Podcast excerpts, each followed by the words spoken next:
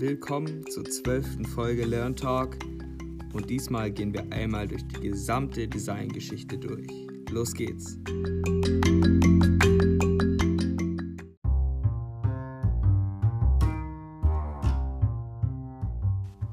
Die Designgeschichte beginnt mit dem Biedermeier. Das geht circa von 1815 bis 1848.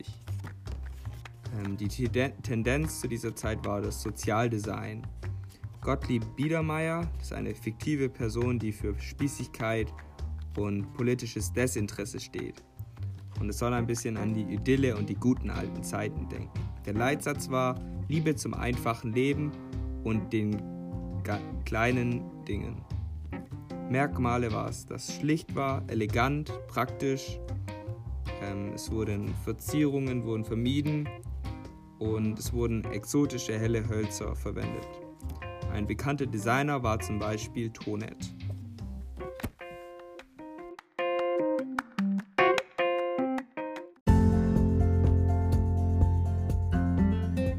Nach dem Biedermeier kam die Gründerzeit und der Historismus. Es ging von ca. 1870 bis 1885. Die Designtendenz war Sozialdesign. Ähm, es greift auf Romantik, Gotik, Renaissance und den Barock zurück. Ähm, in dieser Zeit entstand auch das Buchholzverfahren. Ähm, Design, bekannter Designer war Tonet.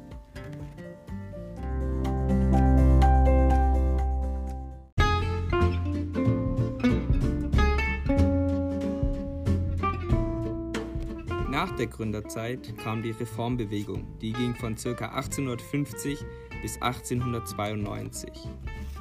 Die Designtendenz war das Sozialdesign. Es beschäftigt sich mit den sozialen Missständen und Folgen der Industrialisierung und sollte die Arbeits- und Wohnverhältnisse verbessern. In dieser Zeit entstand die Gartenstadt.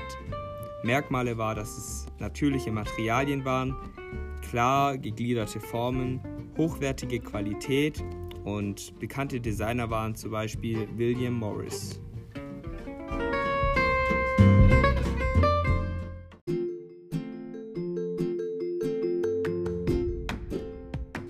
Nach der Reformbewegung kam Arts and Crafts. Es ging von ca. 1870 bis 1920.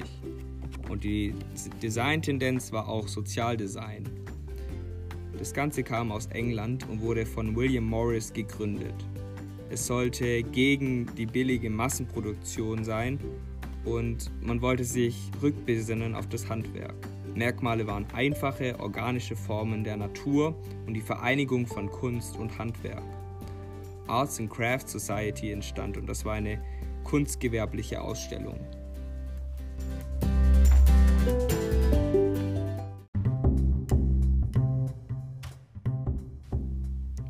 Als nächstes kam der Jugendstil. Das ging von ca. 1895 bis 1944. Die Designtendenz war Sozialdesign und Dekorationsdesign. Es entsteht aus der Arts and Crafts Bewegung und war eine Gegenbewegung zu überladenen Kunstprodukten. Designer waren zum Beispiel Antoni Gaudi, der die Sagrada Familia gemacht hat, und Bruno Paul. Merkmale war, dass es dekorativ und geschwungene Linien hatte. Es gab florale Elemente, ähm, ein aufwendiger Baustil Ornament und Ornamente. Werkstoffe waren zum Beispiel farbiges Glas, Eisen, Stahl und Beton.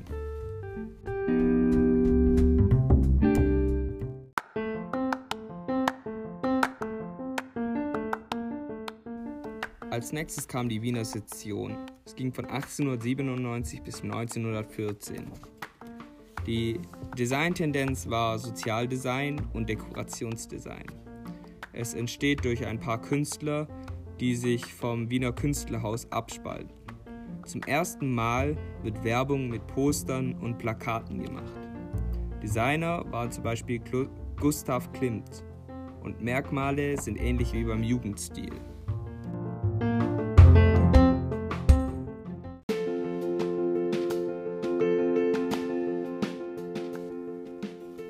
Als nächstes kam der Deutsche Werkbund, der ging von 1907 bis heute. Die Designtendenz war das Funktionsdesign. Leitsatz war Form folgt Funktion. Durch, aufkommende, durch die aufkommende Industrialisierung entstand das. Ähm, es gab soziale Probleme des Ersten Weltkriegs und es gab ein Zusammenspiel von Kunst, Industrie und Handwerk. Merkmale waren die ornamentlose, einfache Form, es war funktional und materialgerecht, es gab Massenproduktion und es war sehr günstig. Designer waren Peter Behrens und Walter Gropius.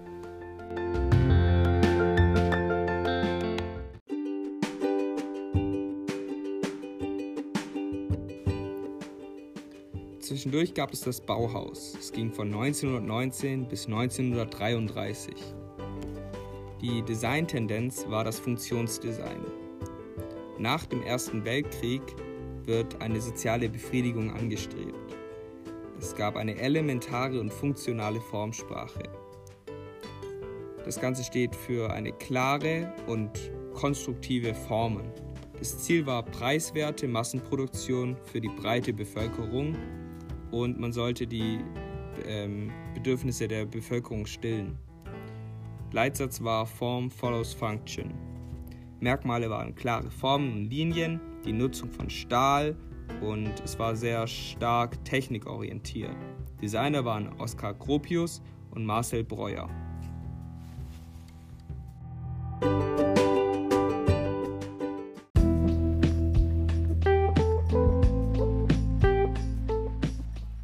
Im Jahr 1926 kam dann die Frankfurter Küche. Die Designtendenz war das Sozialdesign. Es gab einen sozialen Notstand durch den Ersten Weltkrieg und es gab ein Projekt in Frankfurt beim Wohnungsbau und da sollte eine Küche designt werden. Die Idee war, dass der Arbeitsablauf der Frau optimiert werden sollte. Das Ziel war, dass die Mittelschicht und die Arbeiterklasse mit Wohnungen versorgt werden sollte. Merkmale war, dass es für eine Person konzipiert wurde. Es war ein kleiner Arbeitsraum. Farben waren zum Beispiel blau-grün und später blau-weiß. Designer war Margarete Schütte-Litowski und Ernst May. Der war der Projektleiter.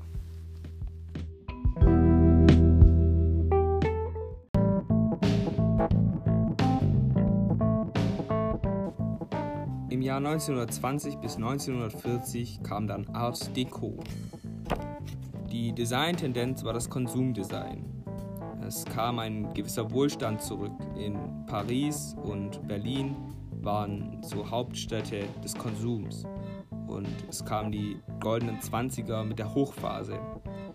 Tanzfilme aus Hollywood beeinflussten das Design und die Lebensweise. Und es war die Zeit der großen Modeschöpfer. Merkmale waren ein, ein hochwertige Materialien, ähm, kostbarer und dieser noble Eindruck. Ähm, es gab Gold und Elfenbein wurde verarbeitet und es war auffällig und kurzlebig. Designer waren Bialetti und Edgar Brandt.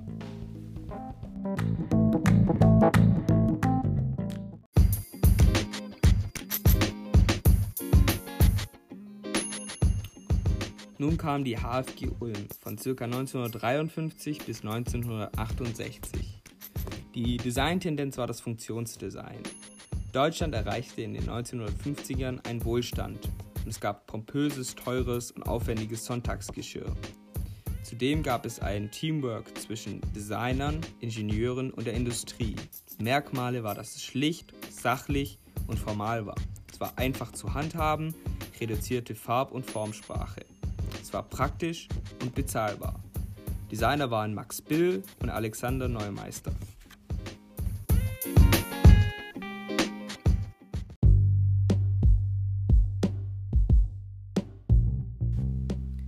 Der HFG Ulm kam das Wirtschaftswunder von 1930 bis 1960.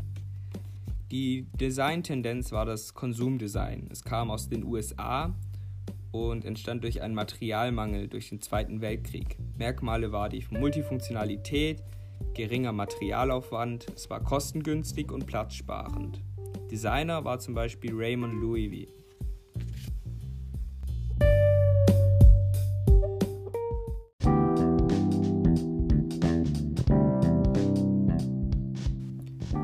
Dann kam die Stromlinienform von ca. 1920, 30 bis 1950.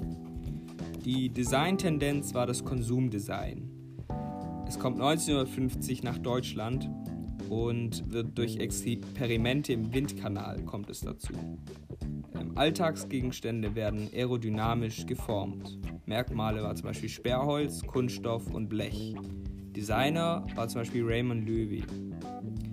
Beispiel war zum Beispiel Spitzer oder Autos.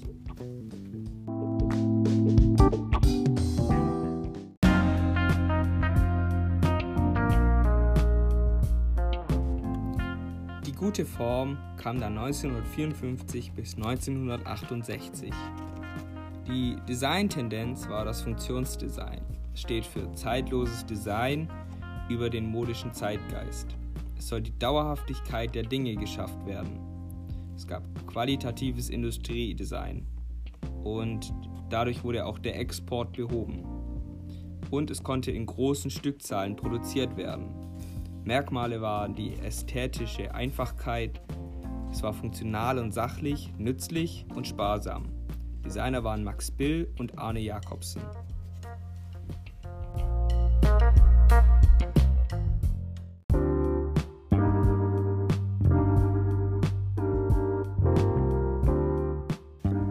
Danach kam Pop Art von ca. 1965 bis 1976. Die Designtendenz war das Autorendesign. Es war eine Kunstrichtung, die in den USA und England entstand.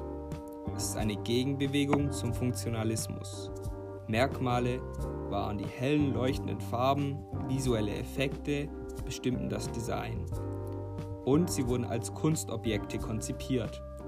Oft gab es sexistische Produkte und viel Kunststoff. Designer waren Andy Warhol, Alan Jones und Werner Panton.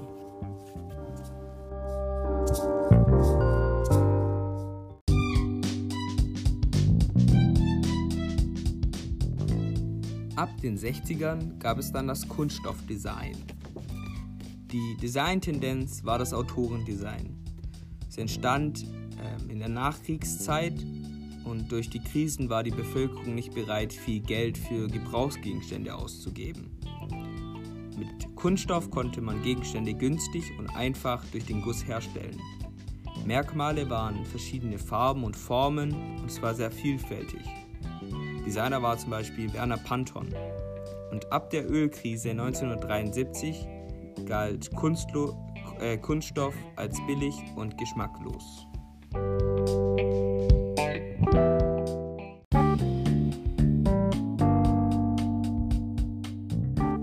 Auch in den 60er Jahren entstand das Belldesign. Die Designtendenz war Autorendesign. Es entstand in Italien nach dem Wirtschaftswunder und es wurde erstmal Design als Kultur angesehen. Es gab Corporate Identity und es bekam eine neue Dimension. Italien wurde hier zum Vorreiter. Merkmale war die Funktionalität, die italienische Eleganz und die Experimentierfreudigkeit. Designer war Giancarlo Piretti und Ettore Sozzas.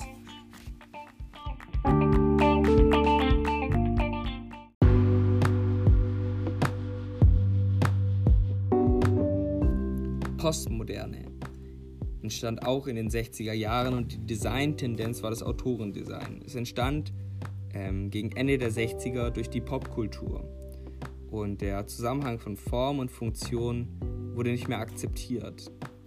Man rebellierte mit Kitsch, ähm, Zitaten, ähm, Individualität und Farbigkeit.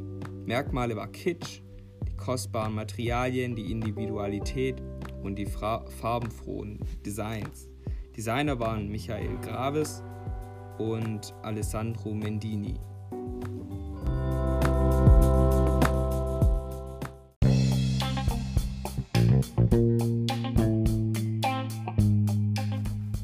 Nächstes kommen wir zum Design heute.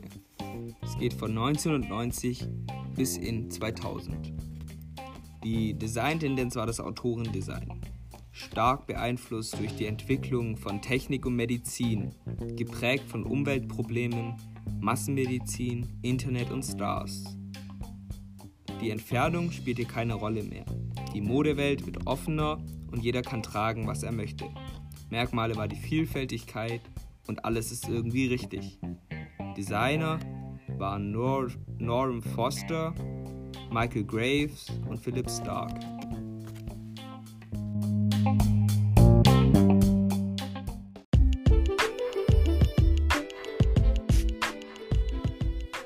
Design heute ab den 2000ern. Nun gibt es keine Tendenzen mehr. Der Designer hat mehr Freiheiten. Design wird global gedacht und Umweltbewusstsein spielt eine große Rolle. Merkmale sind Multifunktionalität und Funktion ist nicht mehr an der Form ableitbar. Und es gibt viel selbsterklärende Bedienung.